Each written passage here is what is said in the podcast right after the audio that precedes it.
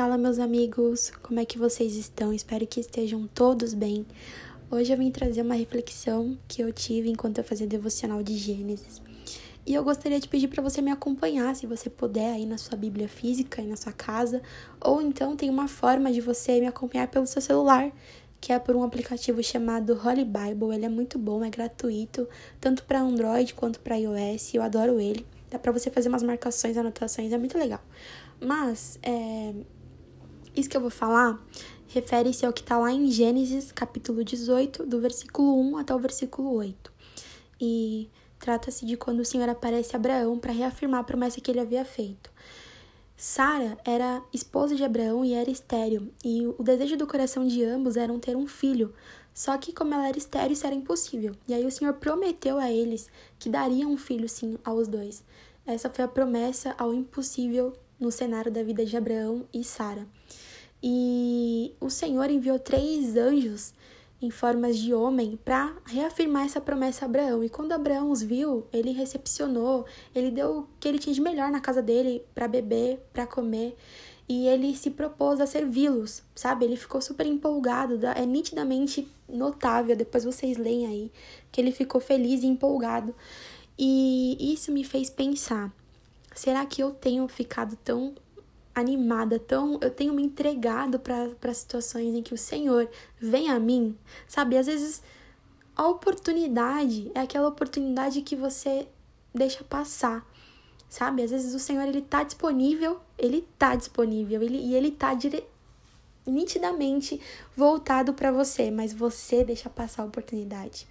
E Nesse trecho aí, entre o versículo 1 e o oitavo, Abraão ele pede, porque ele não sabia, né, que aqueles anjos tinham sido enviados por Deus para reafirmar a promessa que o Senhor havia feito. Então, no coração puro dele, ele foi, ele aproveitou aquela experiência sobrenatural e ele pediu para eles não somente passarem por ele, mas fazerem uma parada ali.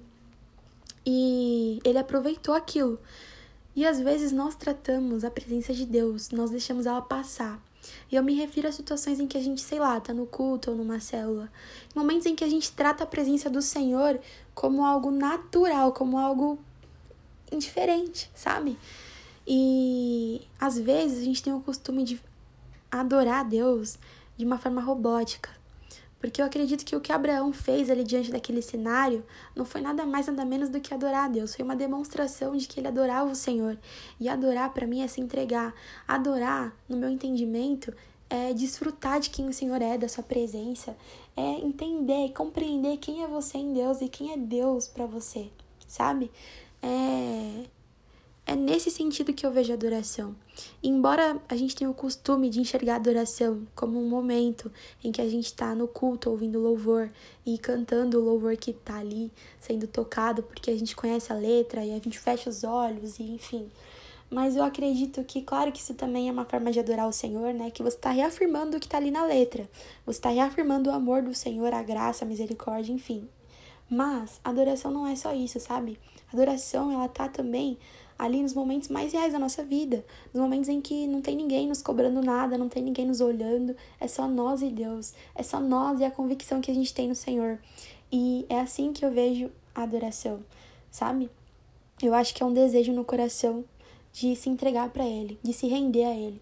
E nós deixamos passar a oportunidade de desfrutar desse essa presença do Senhor, da companhia dele.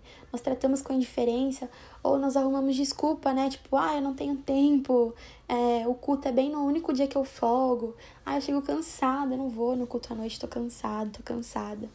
Mas Abraão, ele entregou o que ele tinha de melhor. Depois você leio para você entender o que eu tô falando. E nós não queremos entregar o nosso melhor. E o nosso melhor é a nossa vida, é o nosso tempo.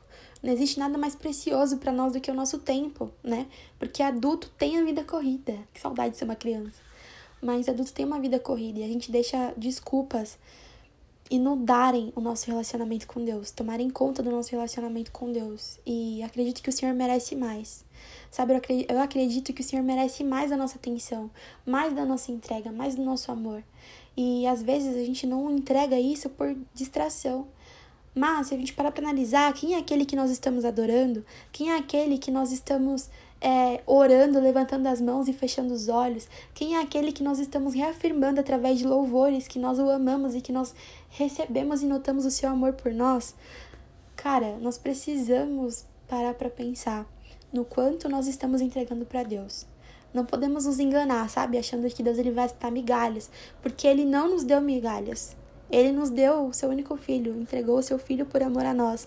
Então nós devemos aprender com isso, sabe? E na palavra vai dizer que o Senhor ele procura verdadeiros adoradores que o adorem em espírito e em verdade.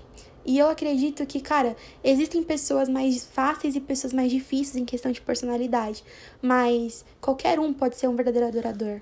Basta querer, sabe? Eu acredito que assim, isso tem a ver mais com uma decisão dentro do coração de cada um de afirmar que quer ter um relacionamento pro Senhor, porque o Senhor não nos obriga a ter um relacionamento com Ele. Ele nos mostra quem Ele é, Ele nos toca, Ele nos constrange com a Sua presença e nós decidimos que nós queremos isso, que nós queremos quem Ele é e através disso nós nos entregamos a Ele. Então, independente de quem nós somos em questão de personalidade, eu acredito que qualquer um que se posicionar pode ser um verdadeiro adorador. Eu acredito que Deus ele vê, ele busca isso nos nossos corações.